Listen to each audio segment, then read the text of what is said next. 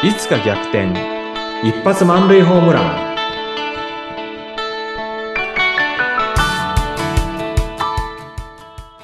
皆さんこんにちは。合同会社東きみなり事務所代表社員の東きみなりです。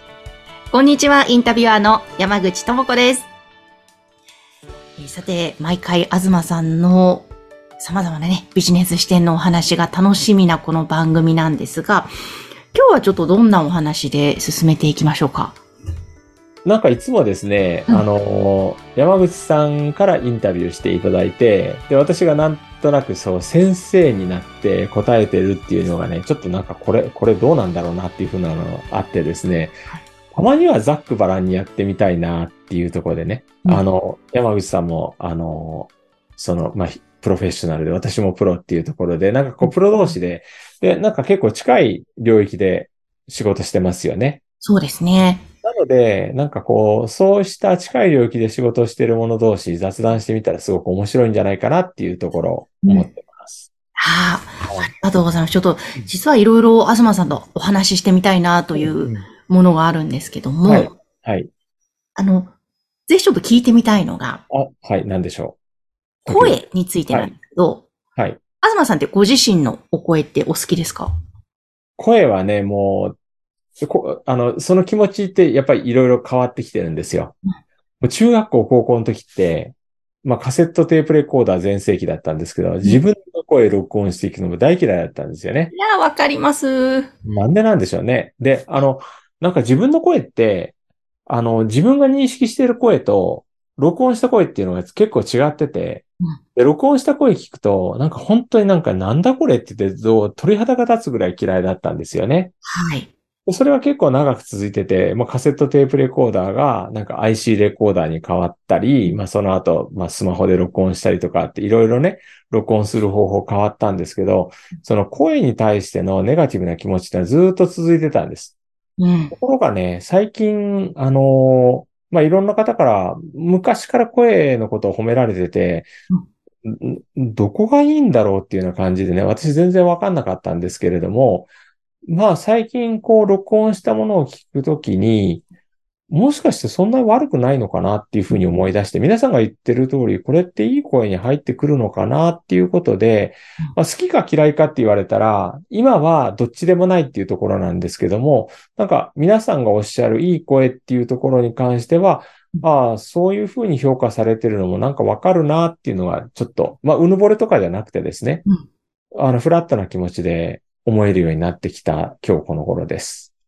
あ素晴らしい。ちょっと、今のね、東さんの声の歴史、すごい。い、もういいな、もうモデルコースみたいだなと思ったんですが、モデルコース？はい。というのが、まあ、うん私ももともと自分の声がもう嫌いだったんですよ。同じでうんカセットテープレコーダーに吹き込んだ自分の声にゾッとして、こんな声してるんだと思ったんですけど、これってどうしてもしょうがなくって、うん、自分の声っていうのはこの骨伝導って言って、骨に響いたりして、うん、その声を聞いているので、うん、自分が聞いてる声と、まあ、他の人がね、骨伝導とか通さないので、聞いてる声って違って当たり前なんですよね。うん、うん、もう、自分が聞いてる声に慣れてるものだから、うん、さ録音したものとか聞くと、えっていうその違和感に慣れなすぎて、みんなコンプレックスを抱えたままになってしまうんですよね。うん、で、あの、私はその声とか話し方のレッスンをしているので、皆さんにうん、自分の声お好きですか？ってよく聞くんですけども、うん、もう大体ですね、うん。好きですと答える方は1割、多くて2割ぐらいなんですね。うん、あとは大体嫌いか、もしくはうん。嫌いまでいかないけど好きも、好きでもないっていう、うん、まあ、そのまあ、好きではないっていう方がまあ大体8割を占めるので、うん、ものすごくもったいないなと思っていまして、うん、で、東さんが自分の声はこういうものかと、まあ、受け止めて、その後、うん。もしかしたら、あ、いい声なのかもって、うん、なんか認め始めたっておっしゃってたじゃないですか。うん、なんかそれが私は大切だなと思っていて、最初違和感持っても、その後、うん。あ、でもこういうふうに人には聞こえているんだと受け止めて、うん、で、慣れていくと、あ、こういう声の特徴なんだとか、うんこんな響きが今日出てるんだとか、あれ、うんなんかいい声かもみたいになってくると、うん、つまり、イコール自分の自己肯定感とか自信にもイコールでつながるんじゃないかな、というふうに思ってるんです。すごいベラベラ喋っちゃいましたけど。ええベラベラ喋ってください。はい。今のお話聞きながら思ったことが一つあって、私は人前でね、あの、話をする講師、研修講師の仕事をやってたり、あるいはコーチングだとか、まあ、キャリアコンサルティングの中でカウンセリング的なことをやったりとかしてるんですよね。で、そこでの声って、私が嫌ってたらダメだろうっていうふうに思うようになったんですよ。素晴らしい。うんで声、声が私の商品になってるのに、その商品を嫌ったら、き自分が嫌いな商品をお客さんに届けるわけっていうふうに思って、それはダメだなっていうふうに思ったのも一つの、なんだろう、自分の声を受け入れるきっかけにはなった感じですね。すごい。ちゃんとご自身で気づいていかれてるんですね。あの、私もう一つやっぱりよく言うのが、うん。おぎゃーって生まれてから死ぬまで一番聞いてるのって自分の声ですよねうおっしゃる通り。ね、で、じゃあその声が嫌いとか好きじゃないって思ってると、つまりそういう好きじゃない声を聞いてることに毎日なる。でしかもその好きではない声で人と喋ってることになる。これってもったいないですよね。うん、っていう話をして、うん。もうせっかくなら、まあ、まず好きまでいかなくても受け入れて、あ、こういう声だな、なんだなと。で、絶対慣れていくと好きになるフェーズがあるので、そうすると、うん。私もそうだったんですけども、うん。自分の特徴を捉えて声の。で、好きになっていったら、周りから、初めて自分が自分の声を好きになってから、山口さんいい声ですねって言われ始めたんです。うん、わうん。私割と喋るお仕事をしてから、うん。数年経ってからなんですけど、うん。ずっとコンプレックスだったので。うん、なので、やっぱり、さっきも言いました、自己肯定感につながるな、というのは、あのはい。脳の仕組みにもどうやらつながるそうなんですが、あの、うん。言葉は割と脳の表面のうん。大脳皮質かな、うん。に影響するんですけど、声はもっとその奥の、奥の感情脳、古代脳と言われるところまで、言葉と一緒に声は奥までうん、するので、つまりダイレクトに人に影響するけど、自分にも影響してるから、それやったらせっかくなら、うん、認めて好きになると、人生楽しくなるんじゃなかろうかとういう、ん。私は持論を持っております。あの、質問させてもらってよろしいですか？はい。山口さんのその転換点ってどんな時にあったんでしょうか？転換点ですか？声を好きになった転換点。そうですね。まあ、好きになる前の受け止めたでもいいですよ。はい。あ、うんこれはですね、うんアナウンサーのお仕事をスタートすると、まあ私はラジオの世界だったので、うんまあダイレクトに声ですよね。うん。で、もう当初は自分の声嫌いだし、周りに美しいお声のアナウンサーたくさんいたので、本当に比べてうん。私はダメだなと思っていたんですが、もう必然的に毎日私は中継リポートに出ていたので、うん。その録音を反省会の時に聞き直すんですね。毎日自分の声をもう聞き直す、聞くっていう作業をしなければいけなかったんですね。うん。で、そうすると、まず慣れてくるんですね、人が慣れ。てくる。はい自分の声に。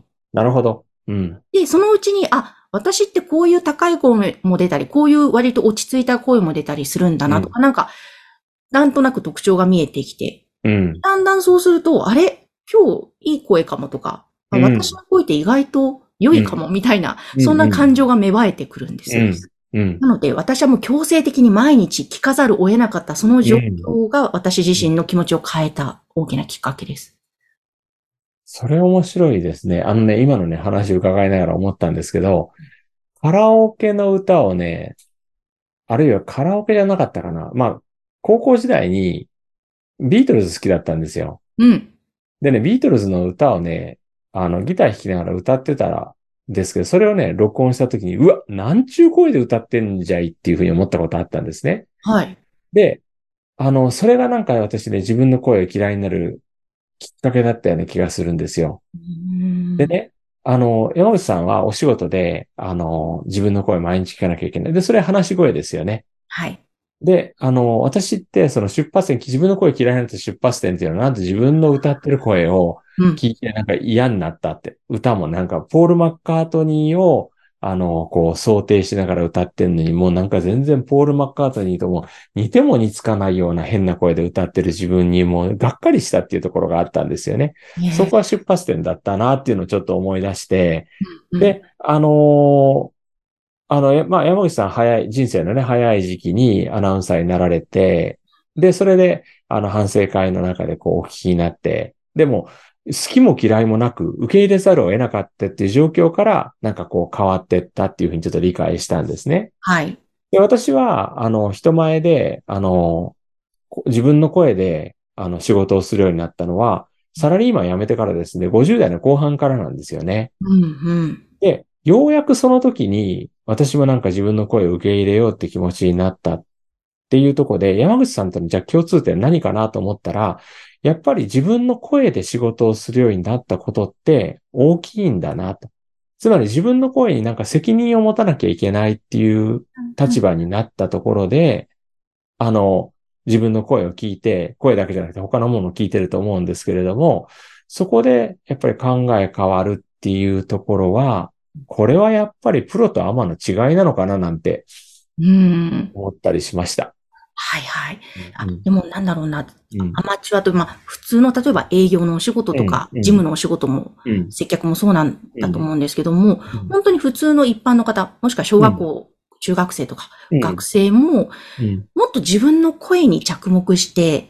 なんか好きになったり、または、あの、ちょっとしたポイントでいい声って響きが出たりするので、うんそういうのをなんか教えてもらえるような場があれば、うん。もっとなんか日本人皆さん自分の声自信持ってうん。話していけるんじゃないかななんてことも思うんですよね。山口さんさっきおっしゃった自己肯定感の話ですよね。うん、うん、そうですね。うん。うん。うん。それは素晴らしいと思います。声を通して自己肯定感を上げるってことですよね。そうですね。そんなことにもつながる部分があるんじゃないかなと。うん。それはちょっと尽きないですね、お話は。はいさて、うん。また次回以降もいろいろとこの番組で発信していきたいと思いますが、おえーぜひですね、はい。皆さん、あの、今回はちょっとね、雑談ということで、声のお話でしたが、えー東さんのコンサル興味ある、受けてみたいという方は番組概要欄にホームページを掲載しておりますので、ぜひこちらからお問い合わせをいただきたいと思います。今日も東さん、ありがとうございました。ありがとうございました。